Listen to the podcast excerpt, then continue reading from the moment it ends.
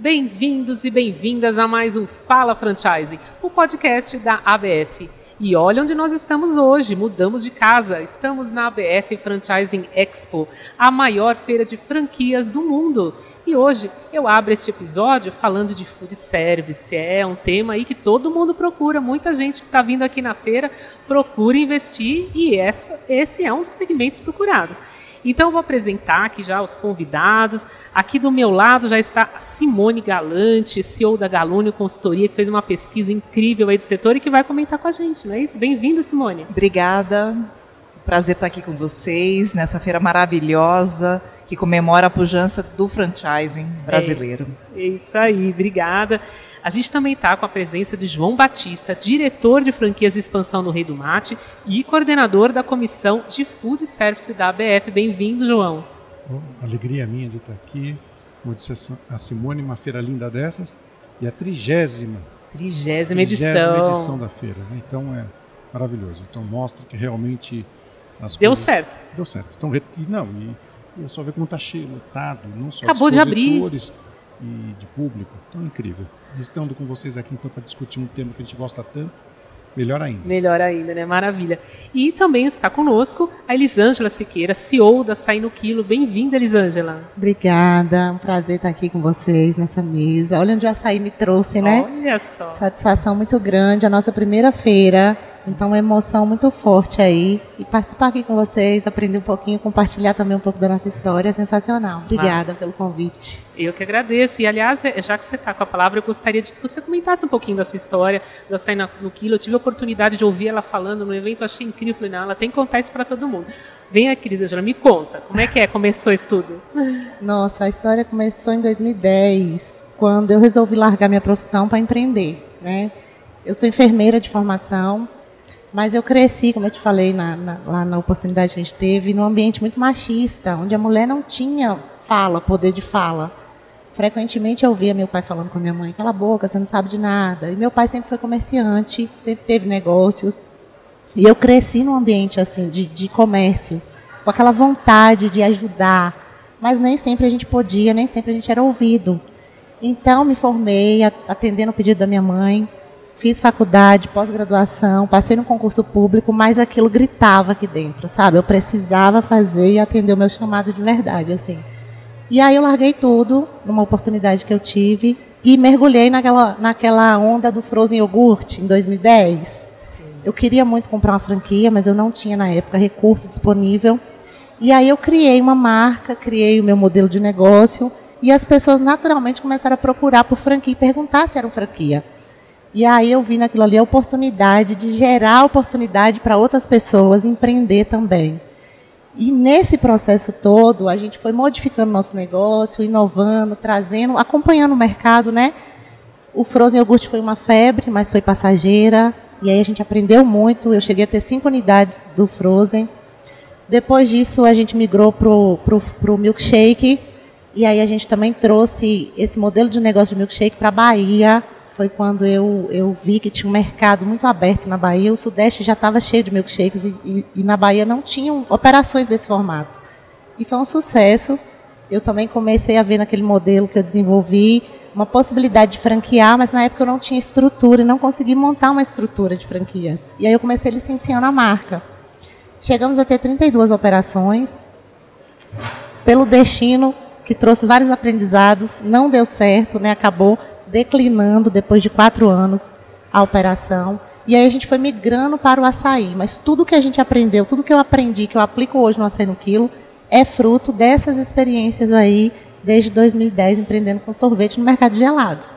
Em 2017, depois de uma depressão, aquela sensação de fracasso muito grande, né, de já ter tentado, eu comecei a me questionar: será que esse é realmente meu propósito? Será que isso é o que Deus queria para mim? E aí, nesse período de dois anos, eu desenvolvi o um modelo de negócio do açaí no quilo, para trazer inovação também para o mercado. Tive o apoio, me restabeleci como mulher, me encontrei, me foquei muito no autoconhecimento, entendi que o meu negócio era muito mais forte do que eu.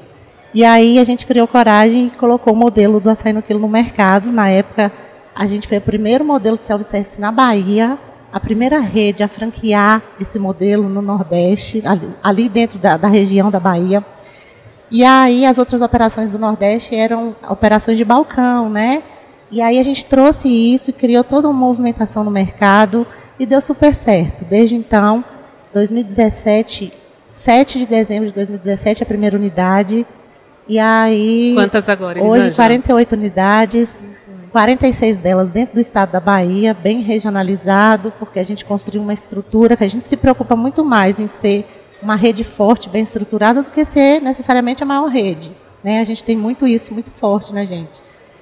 E dois anos aí de pandemia, mas a gente conseguiu. A gente estava consertando o avião no ar, né? montar uma operação e logo começar a franquear. Com um ano de operação, a gente já começou a franquear. As pessoas procuravam muito pela franquia, eu não queria perder a oportunidade. Né?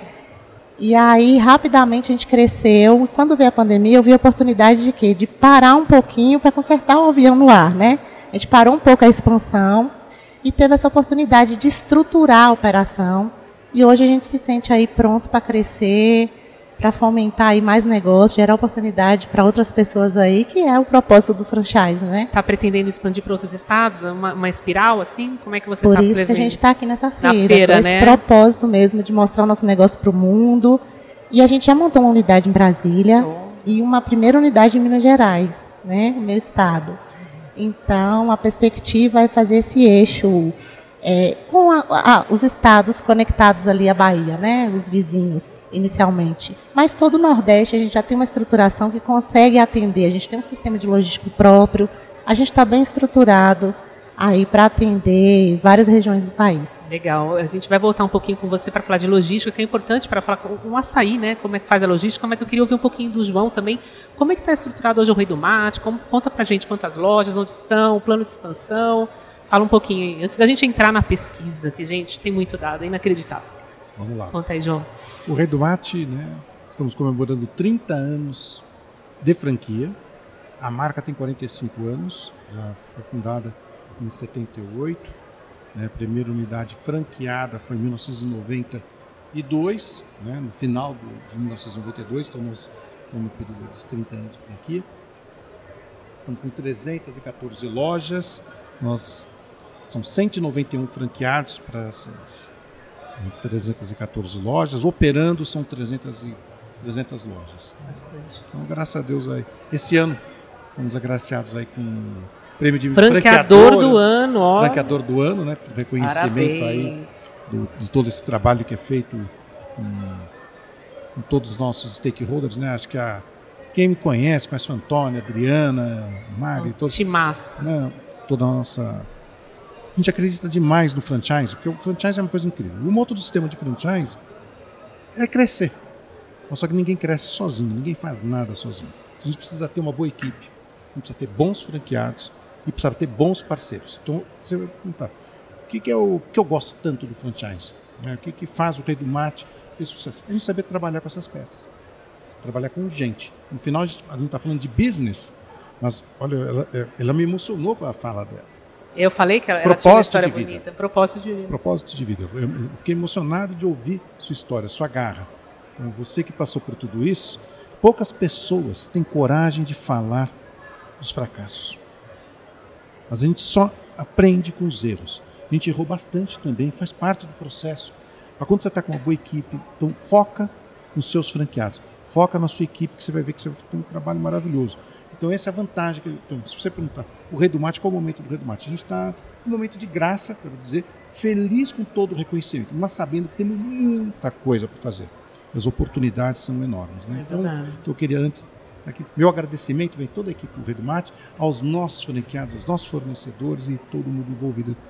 Então é um pouquinho do Rei do Mate é isso. Rei do Mate é, é business, mas também é relação humana e juntos a gente vai vencer os, os obstáculos e os desafios que, que tem para todo mundo. Com certeza, é isso aí. E agora eu queria perguntar para a Simone, para que ela contar um, contar um pouquinho para a gente dessa pesquisa que vocês fizeram sobre o food service.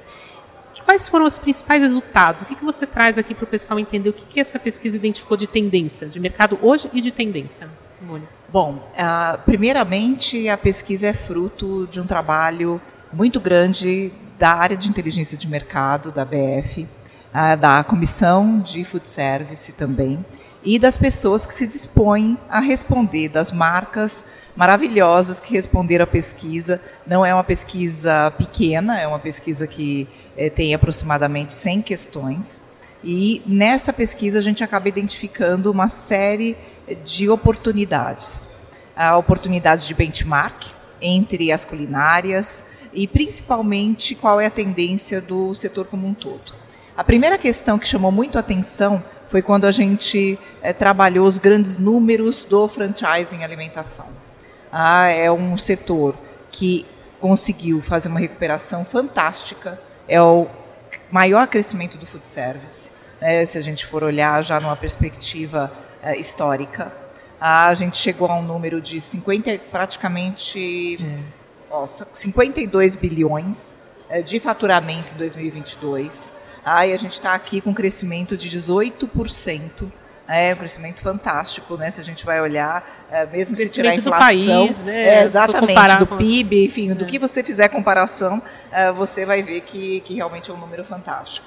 Ah, a gente tem um crescimento também em número de redes, né? então num total de 857 redes, é, e um crescimento em número de unidades de 9%, 40, quase 41 mil unidades franqueadas ah, e próprias dessas marcas, todas que atuam no setor de alimentação. Na hora que a gente vai para a pesquisa, a gente consegue uma representatividade de é, 47% desse faturamento nas marcas respondentes, o que é uma coisa bastante significativa. E a gente está, ah, na, na pesquisa, a gente identifica que existem os desafios de inflação, sim, ainda. Ah, existe o desafio é, da relação sempre primordial franqueado-franqueador, onde é, esse cuidado em saber que eu sim eu tenho que olhar meu consumidor, meu cliente, mas no meio do caminho eu tenho que olhar com um cuidado especial o meu franqueado, ah, ele reflete nos dados da pesquisa.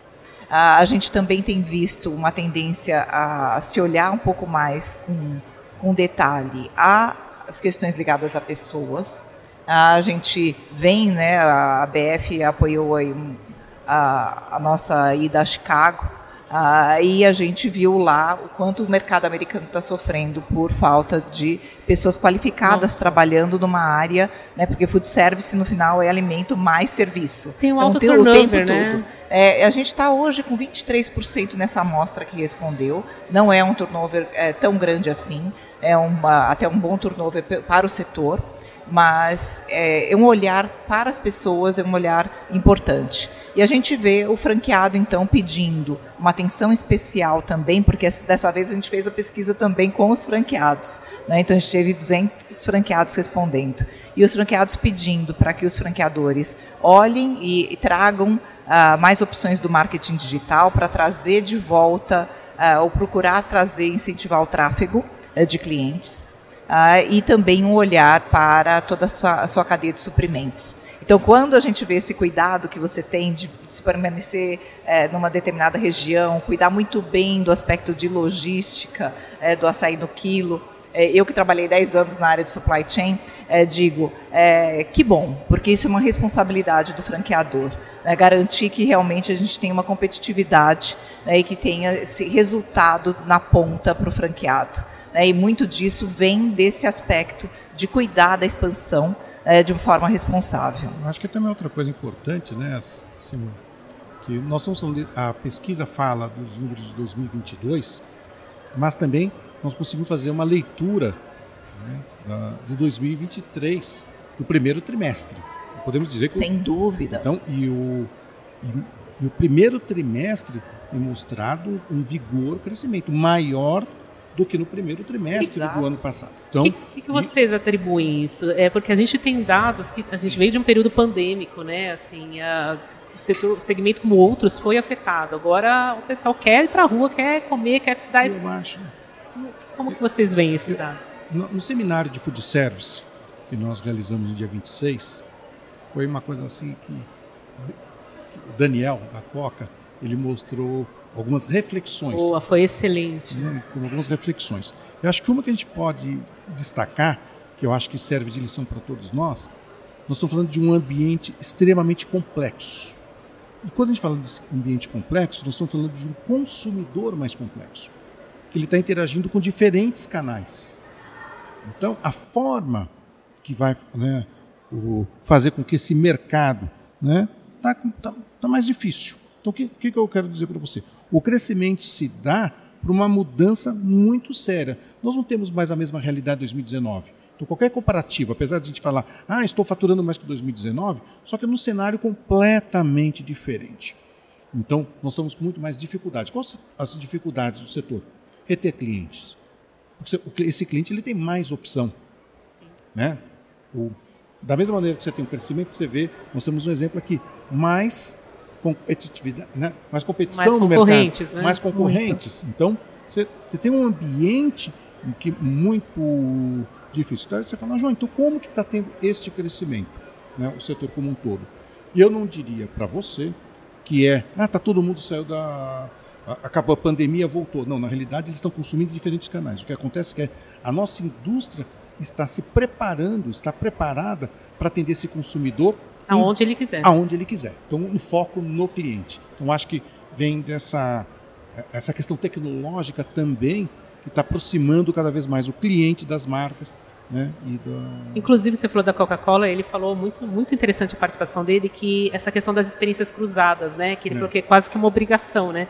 Isso. De você ofertar, interagir com aqueles pontos de paixão do cliente. Então, se ele gosta de cinema, você vincular. Se ele gosta de esporte, né? Tem os cinco itens ali principais, não é isso? Sim, sim. Ele colocou essa, essa questão toda e você entender as ocasiões de consumo que a sua marca vai conseguir ganhar o jogo, né? No final das contas, é fundamental. Eu acho que o franchising faz uma reflexão constante e se irriga também é, da voz do franqueado para entender é, como ele pode melhorar. Ah, então esse, esse ecossistema acaba sendo muito positivo.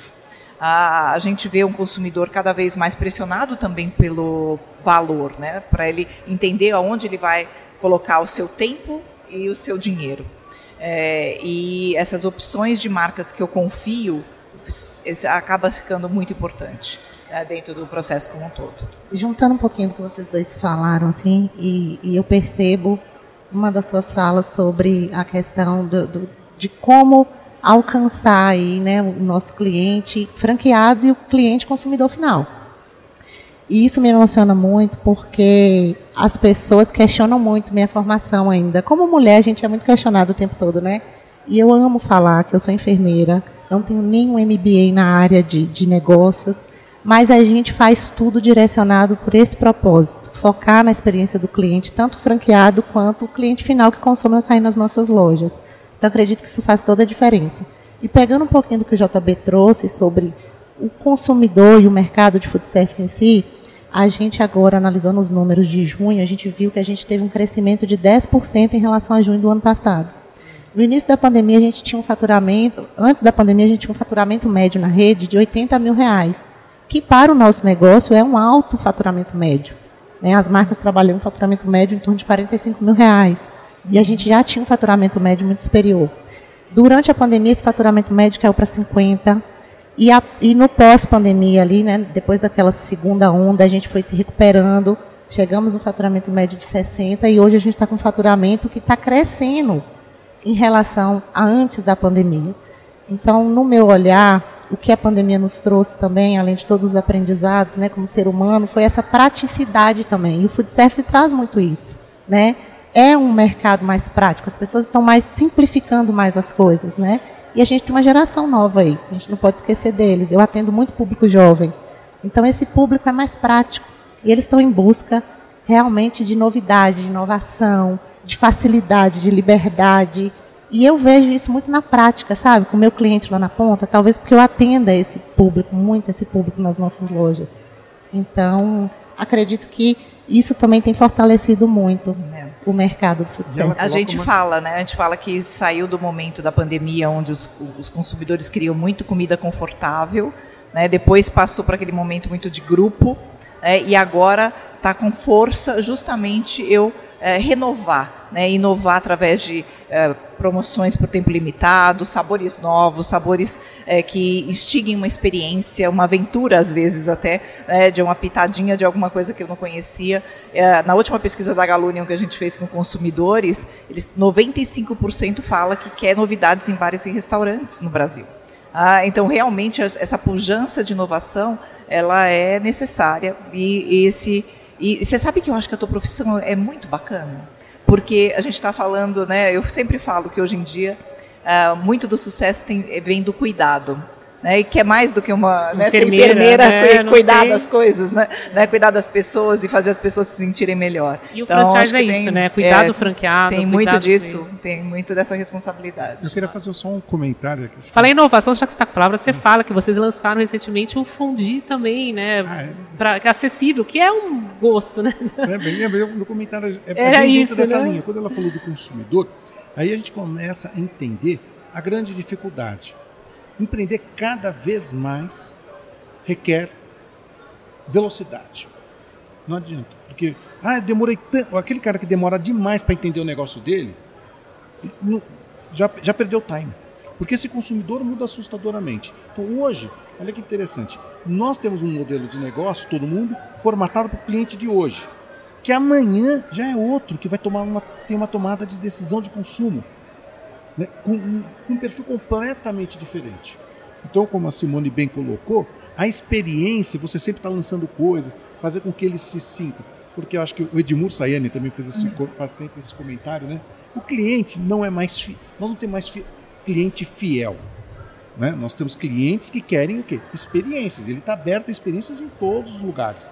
Então, nesse sentido, nós do Rei do Mate sempre estamos lançando produtos novos, que nem agora nós lançamos, né? Que, ah, você vai tomar um cafezinho, você vai comer um pão de queijo. Então, a gente criou para o inverno o fundi. Então, é um pão de queijo onde a pessoa vai lá e, e faz o fundi dela, né, com uma vela embaixo, tá? Sempre tudo preparado. E é uma experiência. É sazonal. Mais acessível. Acessível. Né? Não, não é um valor acessível, mas é a experiência. Então a gente dá uma experiência para comer um pão de queijo. Sim. Uma experiência diferente. Né? Então é um produto sazonal que a gente vai ter. Isso o Antônio Carlos é craque, né? Sim. Olha, os franqueadores, 73% responderam que vão lançar novos pratos principais. É. Só para você ter uma ideia. É, né? A gente teve 12 lançamentos em média de todas as marcas respondentes. Ah, o que é, algumas marcas são super tradicionais, então nem nunca fazem tanta coisa assim, e outras estão numa velocidade muito grande, né? A gente está falando em colocar novidades o tempo todo. Ah, porque eu estou competindo, é isso que o João falou, eu estou competindo em ambientes é, que eu, é, é, por atenção, é por relevância, ah, é por um pedacinho do, do bolso e pelo tempo né, desse consumidor. Então, é bastante coisa. Né? É bastante coisa, né? Inclusive lá na Franchise Week foi falado que hoje em dia é, pouco se vê a fronteira entre casual diner ou food service. É, agora é aquela questão de você ver tudo como comfort food, não é isso? Assim, de você criar uma conexão emocional com clientes. Como é que vocês viram isso? É, então, assim, é, é, o conceito de comfort food é, precisa ser olhado ah, muitas vezes na perspectiva do consumidor, o food service é muito grande, né, muito. gente? A gente tem padaria dentro do food service, tem loja de conveniência, tem aquilo que é feito na hora no supermercado, dentro do supermercado é o food service dentro do varejo. Né? Aí a gente tem eh, o, o, food service que está dentro das praças de alimentação, com um serviço rápido. Aí depois a gente tem o serviço completo, tem os bares, os gastrobares. Então é uma diversão danada de opções. É, e o que é confortável é o que é familiar, normalmente. Ah, então a gente hoje no Brasil assim é lasanha, macarrão, churrasco, hambúrguer, tá, tá nessa fome, linha assim, né? Então assim tem várias coisas que vêm nessa linha do conforto. Ah, então, quando eu vou inovar, uma da dica que se faz é o seguinte: eu vou trazer uma coisa nova em alguma coisa que é familiar, ah, dá mais chance de experimentação para o consumidor. É, então é, é, uma possibilidade. Mas a gente tem outras vertentes também de tendências. Né? A gente viu que os franqueadores estão monitorando te, as tendências todas ligadas à saúde, né, à saudabilidade, mas e as tendências ligadas à inclusão né, de é, pessoas que têm algum tipo de, de dieta e, portanto, para a gente não ter um voto de veto né, da, daquele local. Então, é, cada marca vai escolher o seu território, a gente fala. Né? Então, assim, qual território, onde eu vou jogar o jogo e vou conseguir ganhar aquele jogo também. Né? É muito importante. Mas só que ele não vai poder. É importante, né, Simone? Ele não vai poder deixar de lado. Então, hoje, ter comida saudável é obrigação de todo o food service. Sim. Aquela sim. pessoa que não está posicionada de ter uma, uma proposta de um saudável, ele não vai conseguir atingir. Então, então, ah, minha rede é especializada só nisso. Não existe mais. Todo mundo tem que ter um pouco de, de. É, e diferenciação, né, João? Diferenciação. Assim, então, assim, eu não vou ter só as bebidas que todo mundo tem, Tem. né? Às vezes eu vou ter bebidas que, né, como vocês no Rei do Mate, uma bebida Uhum. proprietária, né? O item proprietário, que só na minha marca eu Só encontro. naquela marca. Ah, porque o ideal para o food service, né, para a refeição que é preparada, experienciada, ah, tanto dentro de casa quanto fora de casa, mas ela é preparada fora do lar, ela ser é, difícil de reproduzir.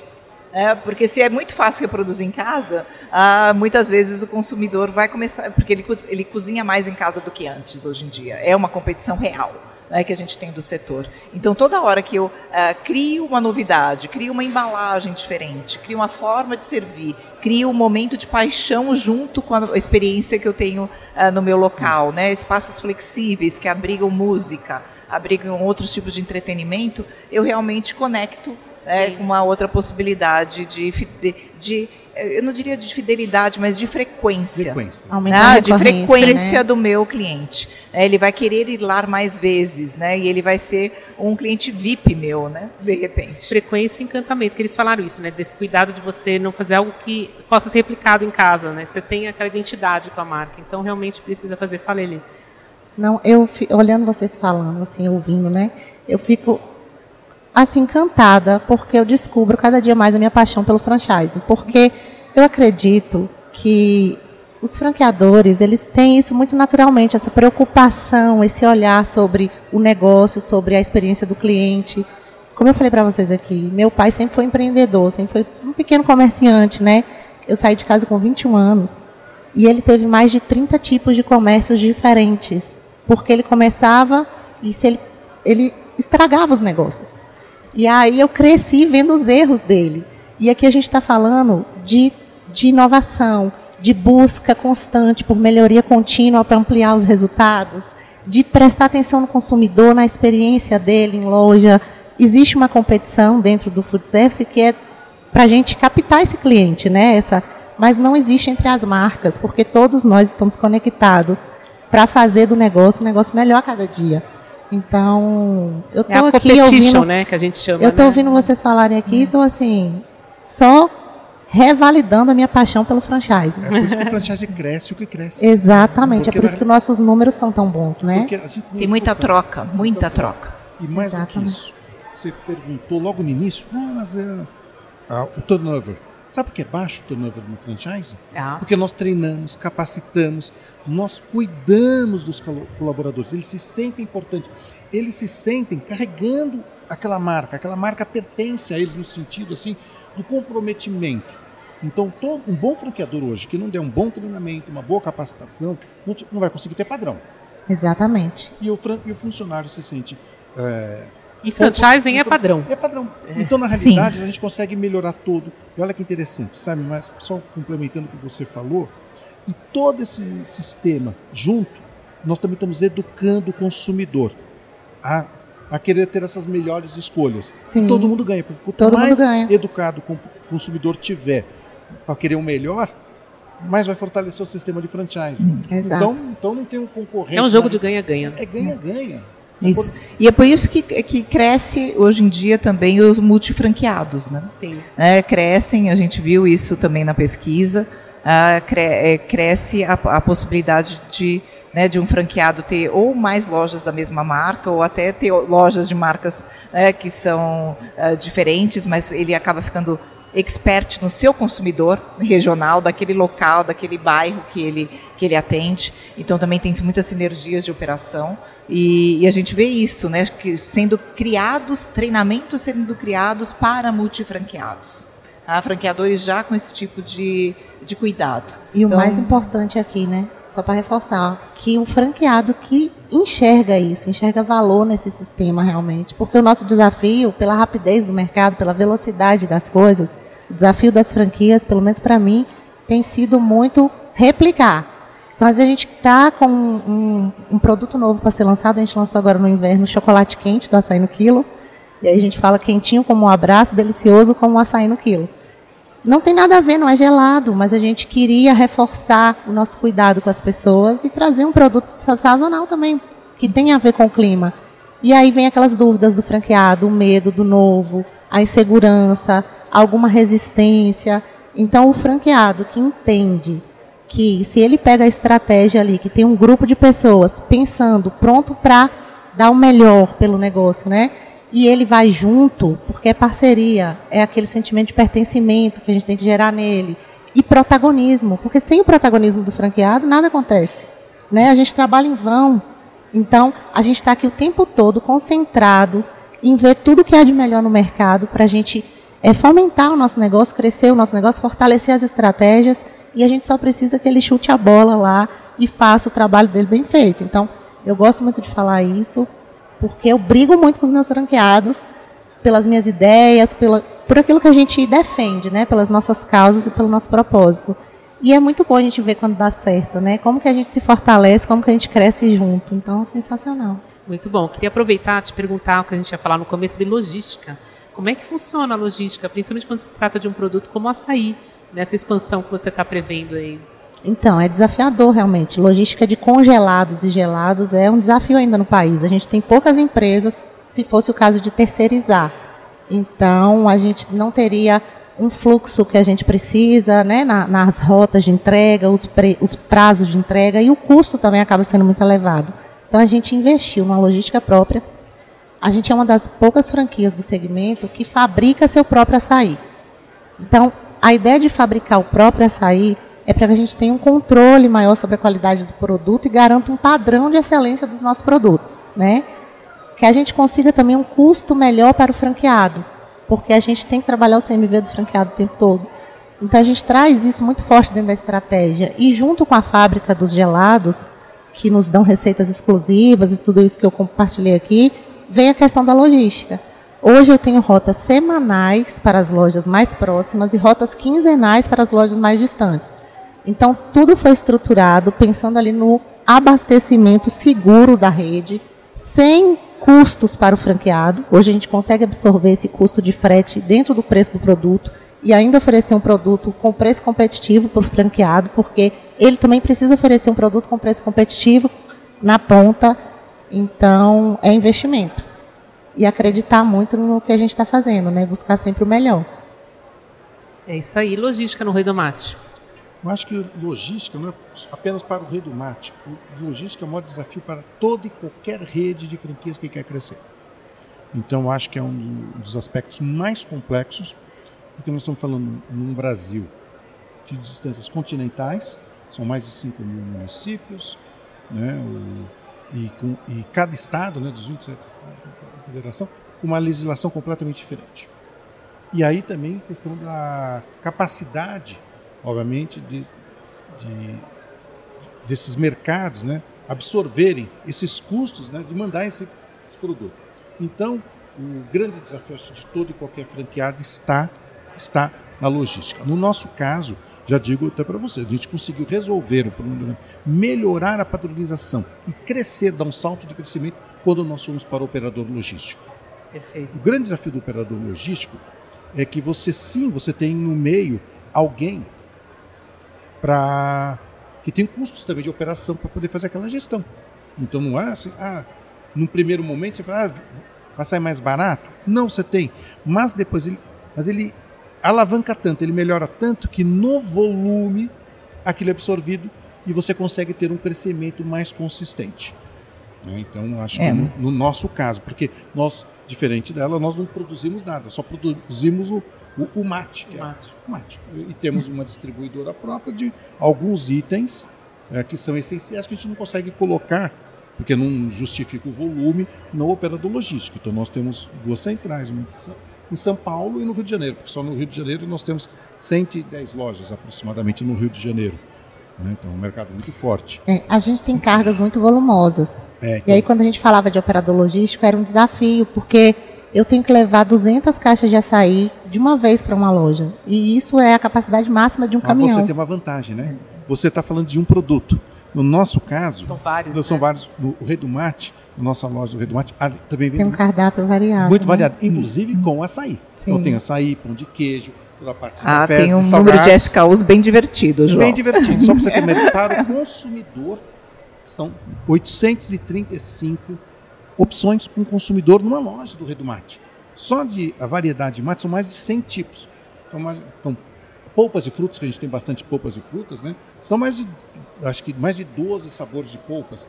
Coxinha, então tem os- nós temos coxinhas com Tudo vai vários sa- congelado, né, e é João? tudo congelado. Então, no meu caso é diferente. Se eu tivesse um único produto né, para colocar, seria mais fácil para fechar. Então, é, é complexo quando você começa a colocar mais itens. Sim. Então, essa Bom, é a na minha minha- complexidade. É, Na minha vida executiva, eu já montei centro de distribuição, já montei operador logístico, já fiz algum, algumas centralizações também. Então, assim, existem os modelos é, em evolução constante. Acho que essa é uma das questões principais para se olhar, para que a gente olha cadeia de suprimentos. Porque é uma área de resultado muito forte. Ah, fazer as parcerias certas ah, com os fornecedores que vão te prover custos melhores, ah, outras questões, né, porque muitas vezes vem técnicas de marketing junto, vem formas de você eh, ter uma inovação né, e ter um produto ícone que de repente o, o, o teu consumidor adora. Ah, e mesmo quem tem as centrais de produção, como você tem a central de produção, numa- tem um volume interessante de, de empresas que têm centrais de produção no setor de franchising.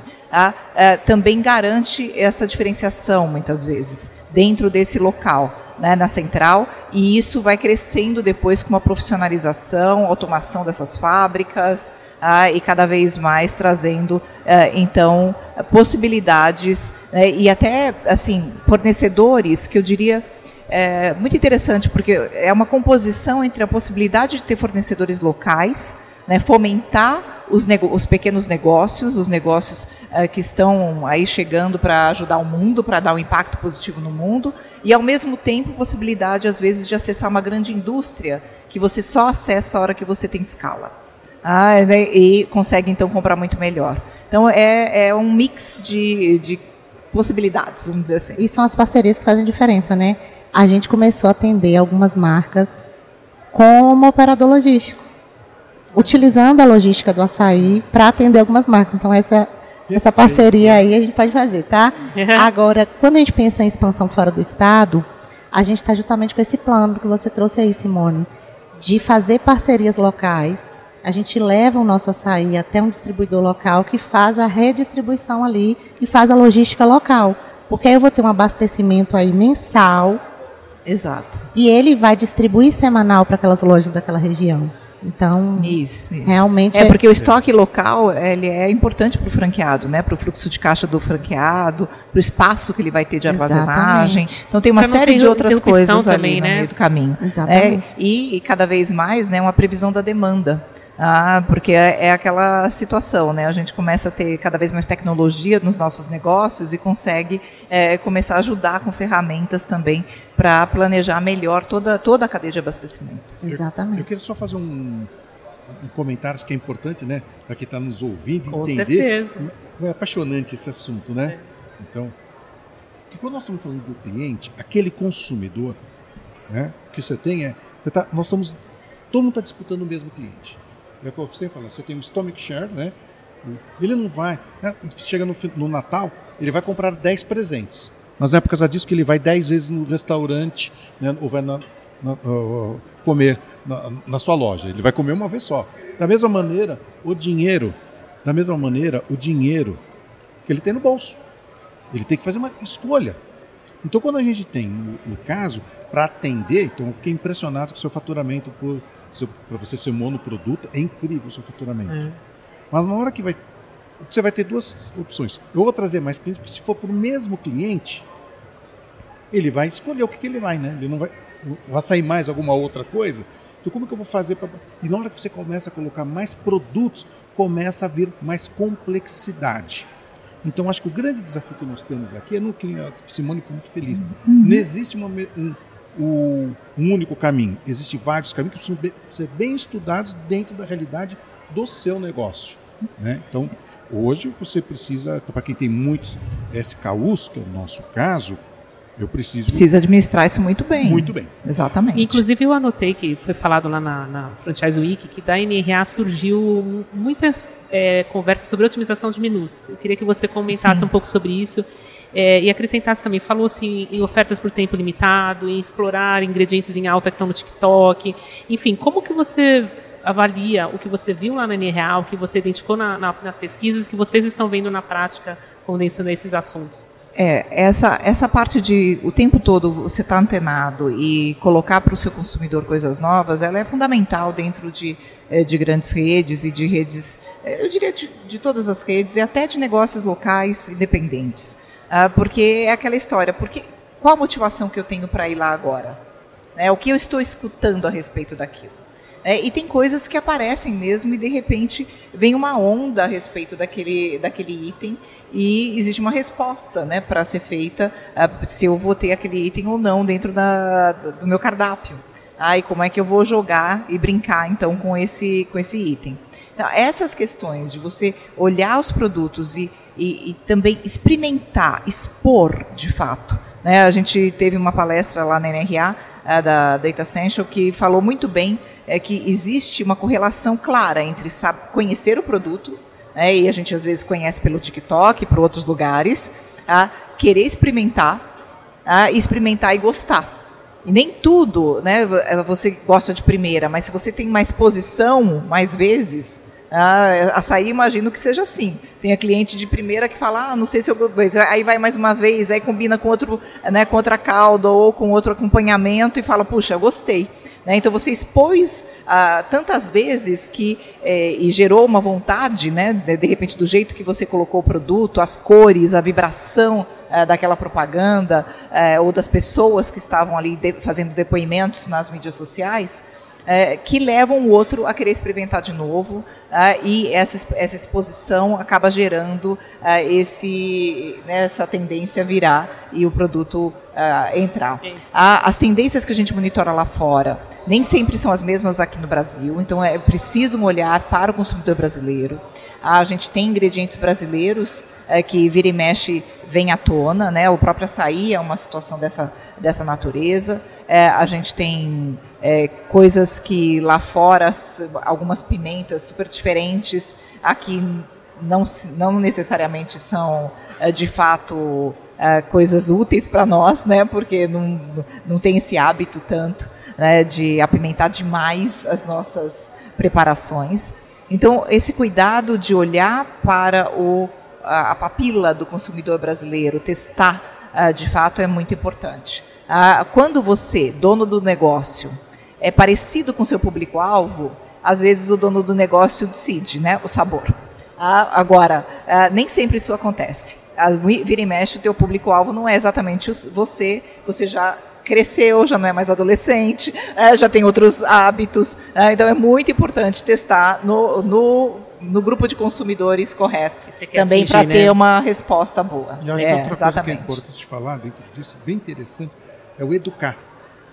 Educar esse consumidor.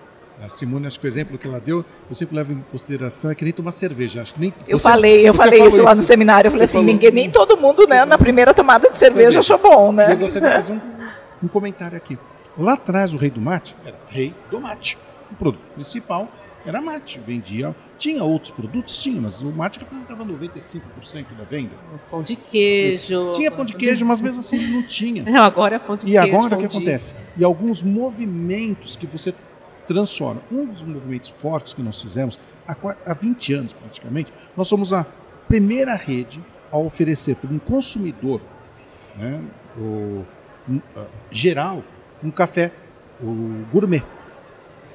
E foi uma transformação muito grande. E no começo teve algumas barreiras porque eles achavam muito fraco o café. É, o sabor, muito, né? O sabor. Não estava queimado. Mas só, que nós, mas só que a tendência do mercado era justamente dessa se acostumar a ter hoje. Então hoje café todo... gelado, café quente, café. Qualquer rede hoje que não tiver um café de qualidade, porque o consumidor hoje entende de café. Sim. E nós podemos dizer que nós somos protagonistas neste processo. Na época era o pessoal do Café do Centro, quando nós fizemos essa. É, é, é, é trouxemos. Então, até a, a, a, Rapunzeira, né? Acho que é o nome dela. Exatamente. Que é, fez um cardápio especial e ela ganhou de melhor barista naquele ano do mundo. Então, nós fizemos um cardápio especial, lançamos e foi. E, e fomos nos fortalecendo. Hoje, a categoria café tem o mesmo peso da categoria mate. Hoje nós somos rei do mate, mas nós somos o maior vendedor de pão de queijo do Brasil. E não temos pão de queijo no nome. Não quero te dizer, a gente vende muito açaí, obviamente, né? não é um único produto, mas muito açaí né? também. E não temos açaí no nome. Então, essa, então o que é, que é interessante? Por isso que eu, eu gosto dessa. Mas são posicionamentos diferentes. E outra coisa que eu queria então Ela tá certa quando ela botou o chocolate. Chocolate, ali, tá vendo? Não, não, mas mais do que ela isso. Já tá no caminho. O caminho dela, por quê? Diferente, e ela onde que ela tá o grande tiro? Não é mais modismo. Você está num produto que está no paladar de todos. Ele já se transformou. Tanto que no, a gente vai na NRA nos Estados Unidos, o que mais se tem lá é muita empresa, isso. inclusive americana, com açaí. Isso, usando na questão né, do que superfood. Né, porque quando o açaí ele quer se aproximar demais do sorvete, ele entra numa sazonalidade muito grande.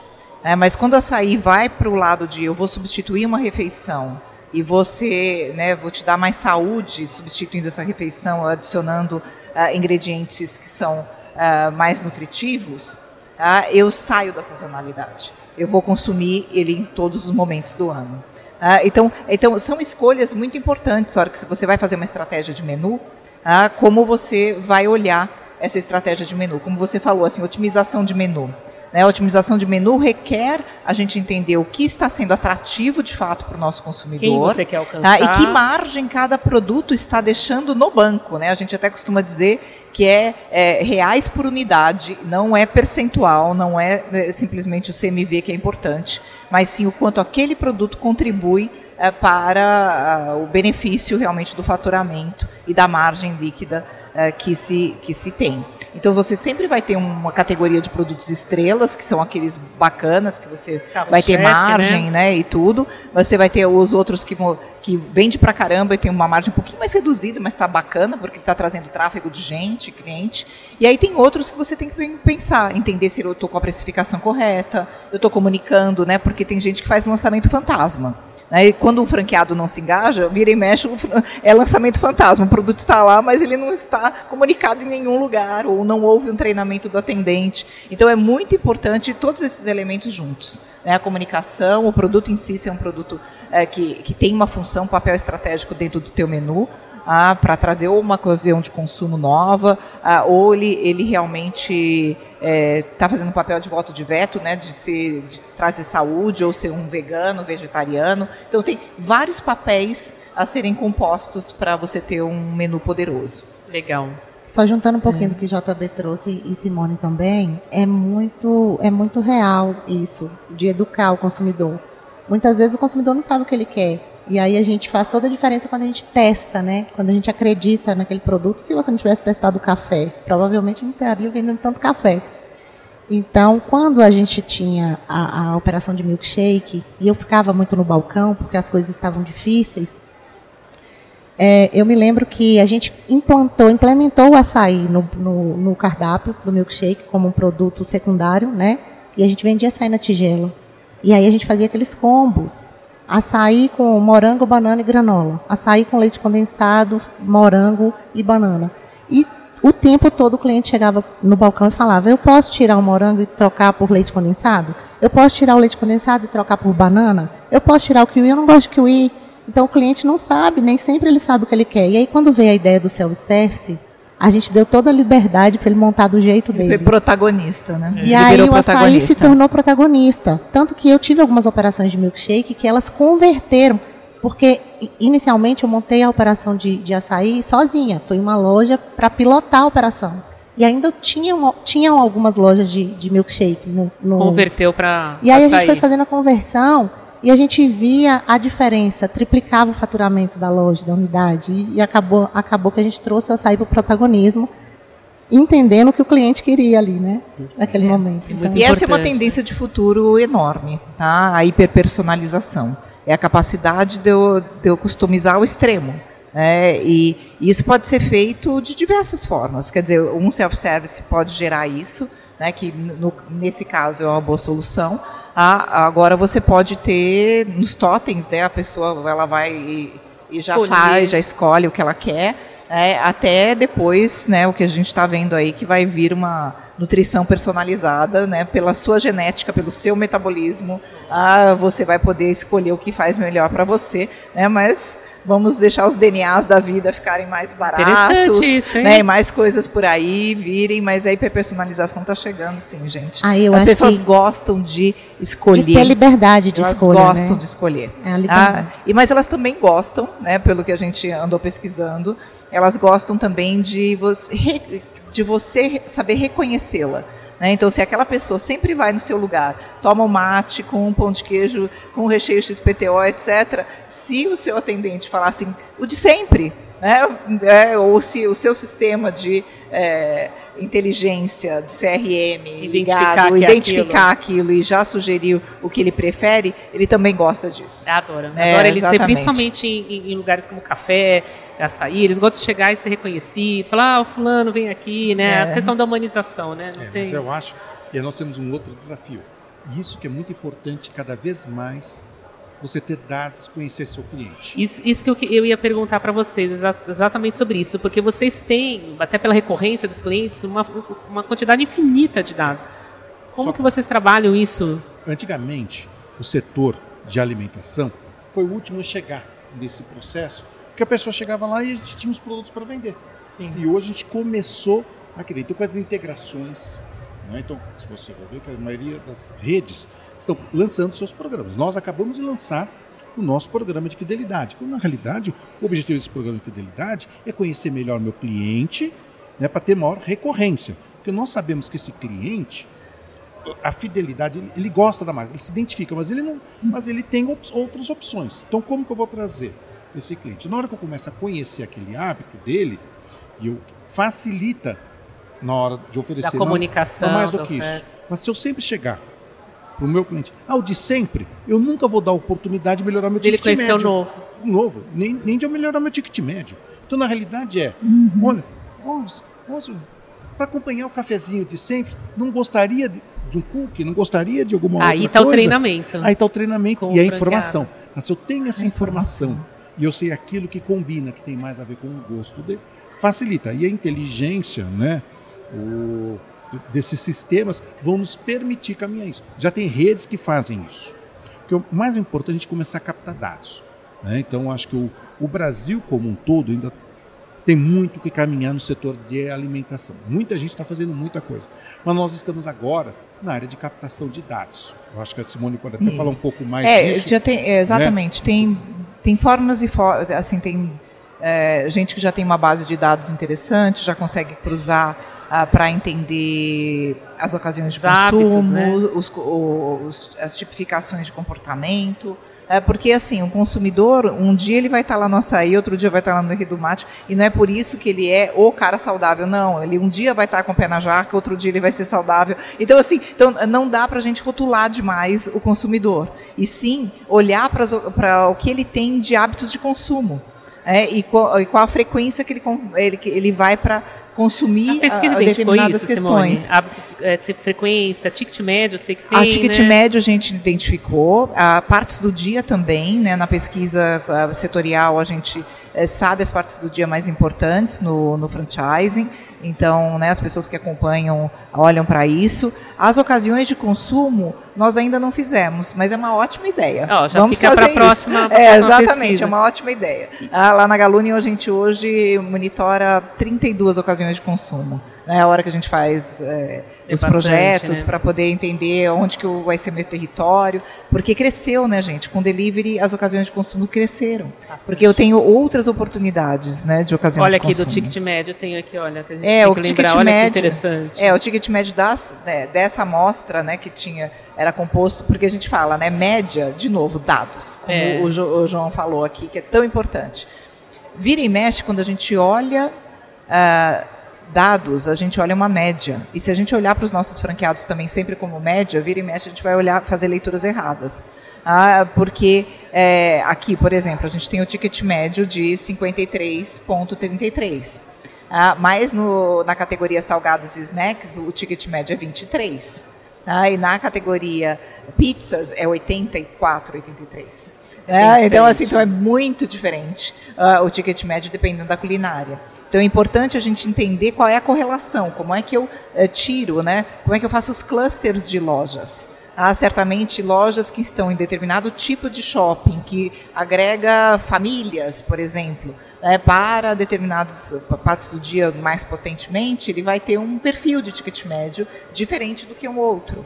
É, e essas questões de saber agrupar os mesmos para poder gerar os benchmarks também é uma coisa valiosa então, vou dar um é, para o setor. Aqui, no nosso caso, tem shoppings que, que a frequência é de final de semana família. Uhum. Então, o ticket médio, aquele eu quando vou num shopping, durante a semana eu sou um consumidor. No final de é semana outro. eu sou com outro hábito. É outro. E o ticket médio é diferente. Né? No nosso caso, na média, no caso, do Rei do Mate, o, é em torno de 23 reais o nosso ticket médio. Que é um ticket médio padrão. É, está aproximado de café, Exatamente. De salgado. É, dá 22. Mas só quando a gente vai para o delivery, eu estou falando de um ticket médio de quase 50 reais. E... No, no, é, é, outro, é, é outra é ocasião outra de consumo. Vai ser um grupo ocasião. que está pedindo. No, no, seu caso, qual é o ticket médio do, do, do seu hoje? 22, 23 reais. 20 também está aproximado. É, tá porque o consumidor é o mesmo, as características do consumidor é. naquele momento de consumo que ele está disposto é a mesma. Eu queria Você aproveitar e perguntar para vocês, é, que o nosso tempo está quase acabando aqui, exatamente sobre delivery, como que vocês têm trabalhado delivery, e aí a Simone complementa falando o que, que a pesquisa trouxe de delivery e cashback, que você estava falando de fidelidade, conhecer o cliente. Como é que vocês estão trabalhando esses programas também? Por favor. Vamos lá. Você quer. Vamos lá, JB. Vamos, então vamos começa lá. aí. Então, perfeito. No nosso caso, o nosso programa de, eh, de fidelidade é Meu Rei do Mate, né? O Meu Rei. Ele, ele é de cashback. Né? Ele, ele é cashback. E, eu, e aonde que nós estamos trabalhando, obviamente, em cima disso. Eu tenho um, um perfil de consumo né, do, de cada loja e eu quero trazer, obviamente, um aumento de frequência. E para trazer essa frequência, como ele tem hoje muito mais escolhas, então que ele gaste o dinheiro, né? Então, porque todas as operações, todo mundo faz isso quando já está dentro de um shopping, está dentro de uma empresa, ele já tem uma política de desconto para os funcionários do shopping. Ele já tem uma política de desconto para aqueles uh, clientes mais frequentes. Você já não tem? Então, por que a gente não trazer isso e agregando a isso, conhecendo, tendo controle? Então, na realidade, o que nós estamos falando aqui é passar a ter informação desse cliente. Né? Então, é uma troca e ele se beneficia. Ele me dando, obviamente, ele participando do, do programa de fidelidade, eu consigo conhecê-lo melhor, eu consigo saber a frequência dele melhor, o hábito de consumo, porque ele está integrado com o meu, com meu PDV, e eu consigo fazer exatamente o que a Simone falou, oferecer promoções mais direcionadas. Não adianta nada eu fazer uma promoção para um cliente porque ele não está disposto. E hoje, nesse primeiro momento, eu dou para ele a oportunidade de ele usar o dinheiro dele para ele fazer aquilo que ele melhor quer dentro da loja. Você sabe que eu tenho um exemplo super interessante, né? Uma vez eu estava conversando com o pessoal de, uma agência que comentou que uma rede resolveu fazer uma promoção é, e o ticket médio estava por volta desses 50 e poucos. É, então fiz, fez 60 reais a promoção para tentar aumentar o ticket médio tal, tudo. E deu água, mas assim, deu uma água danada. Ah, é a hora que eles foram ver, na verdade, o ticket médio de 50 e poucos era um misto entre um monte de gente que o ticket médio era 38 e as famílias que compravam cento e poucos. Então, aquele de 60 não existia aquele consumo. Não ele não existia, porque ou ele, ele, deveria estar fazendo alguma coisa para uh, justamente uh, esse ticket maior, uh, ou para quem estava ali consumindo um combo menor. Ah, então, tem esse problema você olhar só média. É, você acaba no meio não pegou, nenhum, dos pegou nenhum dos dois clientes, né? nenhum dos dois clientes típicos. É. E, não, e é importante só concluir que você falou, a pesquisa da, da Galúnio, né, feita pela BEF, é, apontou que a marca, 49% tem sistema de fidelidade. Sem dúvida, sem dúvida. E, e eu achei muito interessante, 51% não possui, Simone. Ainda não, porque nem todos conseguiram implantar também de uma maneira adequada. Ah, então tem gente que implantou e desistiu, É, é, tem gente que implantou como se fosse igual, usar, sabe? talvez. Não, é, mas tem gente que só digitalizou o, aquele caderninho de 10, sabe aquele carimbinho de 10?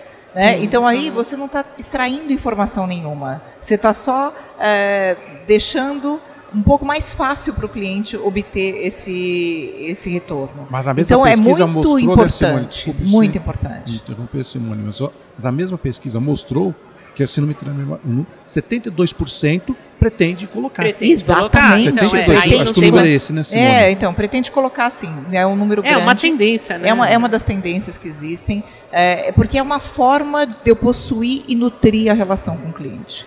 Ah, se você tiver outras formas, sejam bem-vindas também. né? tem, gente que está fazendo relacionamento via WhatsApp, ah, que também é uma outra forma de eu ter um banco de dados e conseguir entender o que, que o, o cliente que compra via WhatsApp, né, então já falando sobre os sistemas de delivery, né, é, o que, qual é o comportamento dele. Então, uma- um outro lado que eu posso irrigar o meu CRM, né, entender esse comportamento. É, hoje o delivery é amplamente usado pelas redes, né? A gente tem uma adesão é, gigantesca. A iFood é a, a- a maior plataforma, mas o crescimento dos apps próprios ah, e da multicanalidade é muito interessante. Ah, então estar aonde o cliente né, quer que eu Deseja. esteja é, é cada vez mais verdadeiro. Maravilha. realmente. E lá na Saindo Quilo, fala um pouco do sistema de fidelidade, cashback, como vocês trabalha, trabalharam isso e delivery também.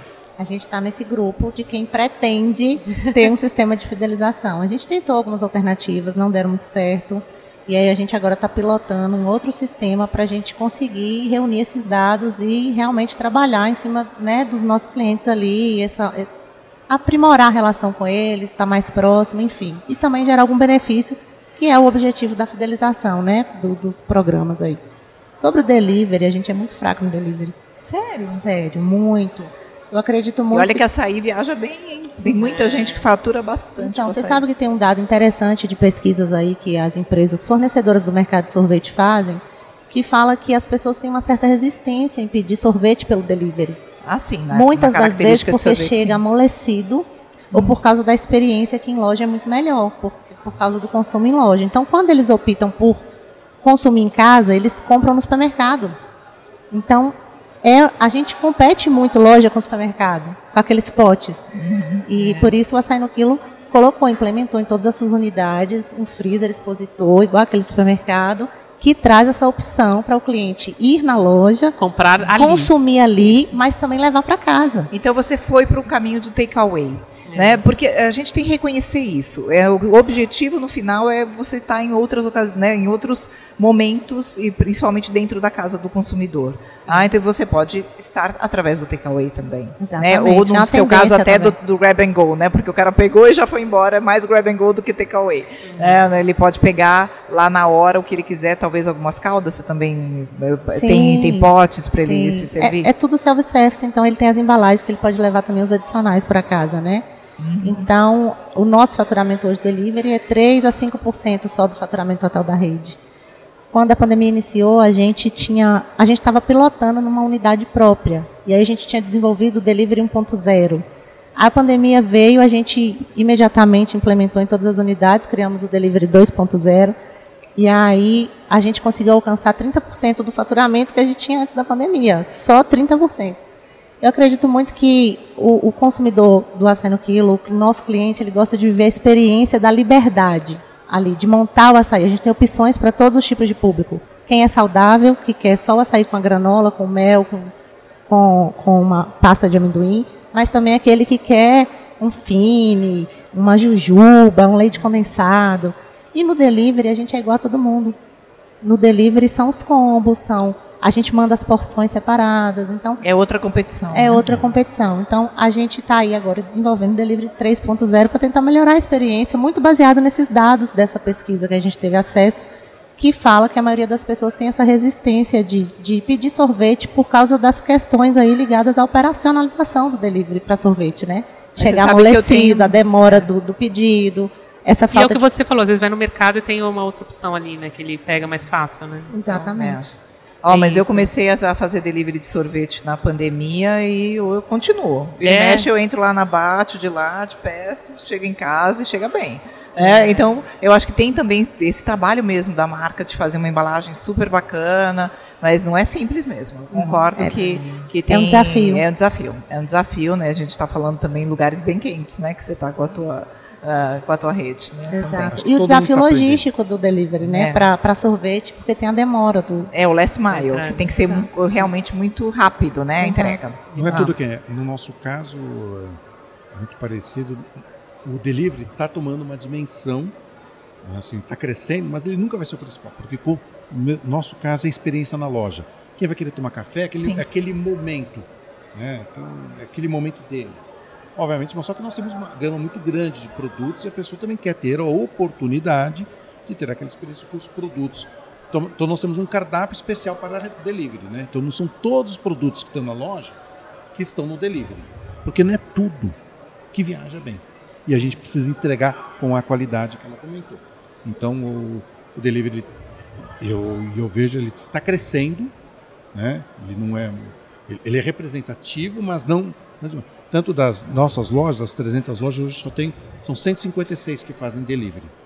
Mesmo porque eu não deixo co- não é, porque não basta só colocar no delivery, tem que estar preparado, ele tem que Exato. estar como que eu vou conseguir fazer uma boa entrega, uma boa proposta. Então eu acho que tem que Hoje a Sim. gente também deixa liberado, não é Uhum. todas as unidades que operam com É. delivery, justamente porque a gente pensa o seguinte: se você não vai conseguir manter a qualidade da operação em loja, você tem que tomar esse cuidado para não queimar a marca. é, Então, vamos fazer direito, vamos lá. Mais ou menos não dá. é. Você gente- sabe que é uma coisa que a, a pesquisa revelou que eu acho bastante importante para quem está ouvindo a gente é que é, a gente tem muitas redes, né, por volta de 20 redes que estavam na, na pesquisa, falaram que elas criaram marcas virtuais. né, e, em média, 2,7 marcas virtuais. Então, são cardápios eh, diferentes, complementares muitas vezes à cozinha já existente, eh, para capturar uma outra ocasião de consumo e gerar mais faturamento para o seu franqueado e ele jogar no delivery de outra maneira. É, então, muitas vezes, é, é, cria esse tipo de oportunidade. É, então, de repente, para o meu ah, cardápio, que é muito experiencial, tudo bem, mas que mais eu poderia fazer? Né? E, faz sentido? Existe maturidade da rede para isso? Né? Então, tem várias coisas interessantes e que proporcionam assim uma ampliação de possibilidades, né? canais de venda novos, ah, outras, outro, outras marcas sendo geradas, é, outra digitalização na forma de vender. Então, então é, tem, tem muita coisa acontecendo por aí. Verdade. Não, Muita gente, coisa. Precisa estar disposto. No nosso caso, eu concordo. Tanto que nós criamos um departamento de novos canais. Olha só. Não- não Tem que ter esse olhar. Porque o, o delivery, ele faz parte de uma ponta.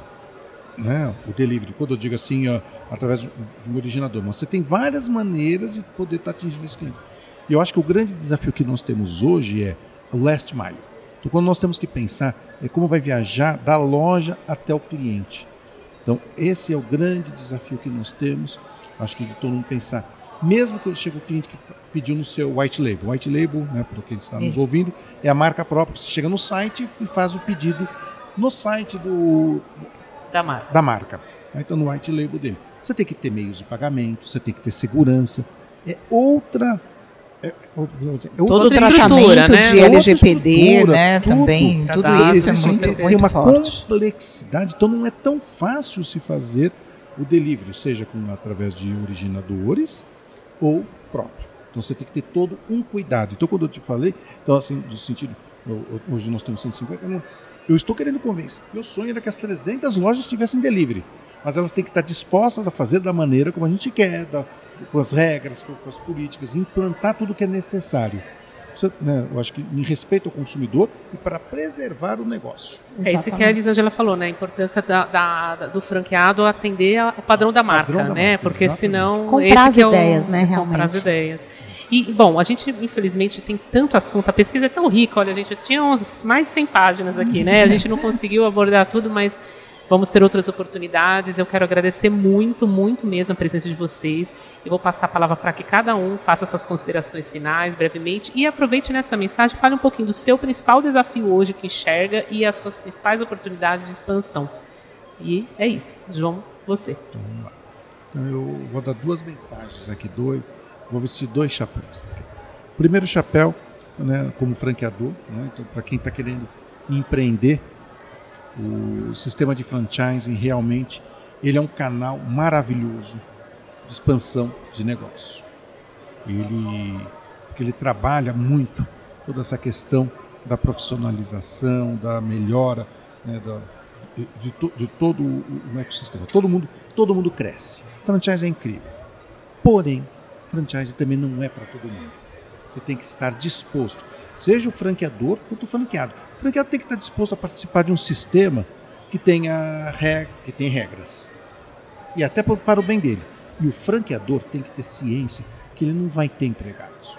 Ele não vai ter, ele vai ter parceiros que têm direito e obrigação de contribuir para essa melhora contínua do sistema. Então não é para todo você está disposto. Então eu quero ser franqueador, eu estou disposto a ouvir meu franqueado, eu estou disposto a compartilhar as decisões, eu estou disposto a tudo isso. Né? Então, eu acho que o espírito do franqueador ele tem que, ele tem que levar. Franchising, qualquer negócio pode ser, fran, pode ser franqueado, qualquer negócio. Mas não é todo mundo que, que pode ser franqueador, nem é todo mundo que pode ser franqueado. Então, acho que essa, a primeira coisa, essa, essa mensagem que eu queria. A segunda mensagem que eu queria dar é como coordenador da, da comissão de food da BF. Então, para que todo mundo que saiba que tem uma entidade forte que protege, divulga e ajuda e capacita. Então a BF está cheia de cursos para o candidato à franquia, né, para poder entender um pouco mais o sistema, para os empresários, os franqueadores, para poder melhorar né, o, o, a sua operação, o seu conhecimento e é um ambiente também de troca. Então, né, participar. Então, é valorizarem cada vez mais a importância do, do associado da ABF. Né, que tem inclusive o selo de excelência e todo esse trabalho. Isso que nós estamos fazendo é aqui. É franchise íntegro. É um, franchise íntegro. Então, eu acho que. Ó, então, e eu queria. Né, e, a, e, nós temos e, várias comissões, onde eu tenho o privilégio de coordenar uma das comissões, mas de todos os outros setores. Né, tem, né, tem esse. Tem, você tem de moda, você tem de franqueados. Educação, educação todos. digital então, tem, tem então, aqui no sentido mesmo, eu acho que é o privilégio de estar aqui e agradecer. E parabéns, né? Que coisa linda essa feira. Ah, muito bom. Boa, bons negócios. Elisângela? Acredito que, só complementando o que o João trouxe, né? É, Para quem tem interesse em entrar no mercado de franquia, ser um franqueado, que ele busque afinidade com o propósito da marca que ele quer investir, né? Não é fazer negócio por negócio, franchise não é negócio não é dinheiro por dinheiro. Então é importante unir o seu propósito ao propósito do negócio, ter afinidade com o segmento, com o setor, porque eu acho que não existe receita de bolo, mas isso vai fazer toda a diferença no seu amor pelo negócio, realmente ali, aquilo que você vai se doar ali, né? É, não só colocar o dinheiro e achar que é garantia de sucesso, porque não é. A gente é uma parte que garante um percentual de sucesso, mas se o franqueado não fizer a parte dele, nada acontece. Então, essa responsabilidade tem que ser dos dois lados, né? Tanto o franqueador que faz a seleção do seu franqueado, que busca o melhor perfil para operar o negócio, quanto o franqueado também tem essa consciência de pesquisar mesmo, de ter afinidade com o negócio. A gente lá na Sai do Quilo, a gente fala sempre o seguinte, muito além de ser a franquia que mais cresce no Brasil, nós queremos ser a franquia que mais ajuda o Brasil a crescer fomentando oportunidade, gerando oportunidade de negócio, multiplicando prosperidade, né? Então a gente trabalha muito por isso. Para mim é uma honra muito grande estar aqui. Olha, eu vejo coisas incríveis que o açaí faz na minha vida e uma delas é estar aqui aprendendo com vocês, compartilhando um pouquinho das nossas experiências práticas lá, nossa vivência, né? E para mim foi uma experiência incrível estar aqui com vocês. Está sendo uma experiência maravilhosa estar aqui nessa feira, é, tentando aí multiplicar, crescer o nosso negócio com toda a nossa essência. E convido todos vocês a visitarem o nosso stand. Nós trouxemos aí um modelo da nossa loja com os nossos produtos. Então oh, convido vocês a passarem lá no nosso stand, fazerem viver essa experiência que é o açaí no quilo. Maravilha, Obrigada, obrigada, viu? viu? Simone, manda mensagem. Olha, eu queria agradecer primeiro a oportunidade A de gente estar aqui agradece. dentro desse ecossistema. É um, é um sistema que é, dá oportunidade para que a gente possa ter muita troca. Ah, e a questão do propósito, ah, eu convido a gente a olhar pro- com cuidado um propósito ampliado, né, que é um dos insights que a gente teve esse ano na feira da NRA Show. A gente olhar assim para como a gente pode cuidar do nosso cliente, da saúde, do bem-estar dele através dos produtos que a gente eh, e das experiências que a gente gera, a cuidar muito bem dessa interação do cliente com a nossa marca, ah, com essas novas tecnologias que estão chegando, cuidar do nosso time, né, seja o time eh, gerado, gerido e gerado pelo franqueado, né, ou das nossas lojas próprias, ah, que a gente possa estar colocando isso também estendido aos parceiros, né, porque justamente a gente sabe que todos os fornecedores estão aqui eh, em prol de um franchising cada vez mais potente. Ah, e que isso torne os negócios mais saudáveis, mais lucrativos, porque o cuidar do negócio para que ele seja lucrativo e ele possa prosperar, né, é realmente de fato, tá? para que ele possa gerar impacto no mundo. né? Então a gente fala exatamente isso. O propósito ampliado é eu chegar até lá, né, gerando impacto de emprego, gerando impacto no SG, né, no ambiente, na sociedade, em tudo que eu puder, dos aspectos sociais, né, dentro de uma governança que tanto a ABF preza.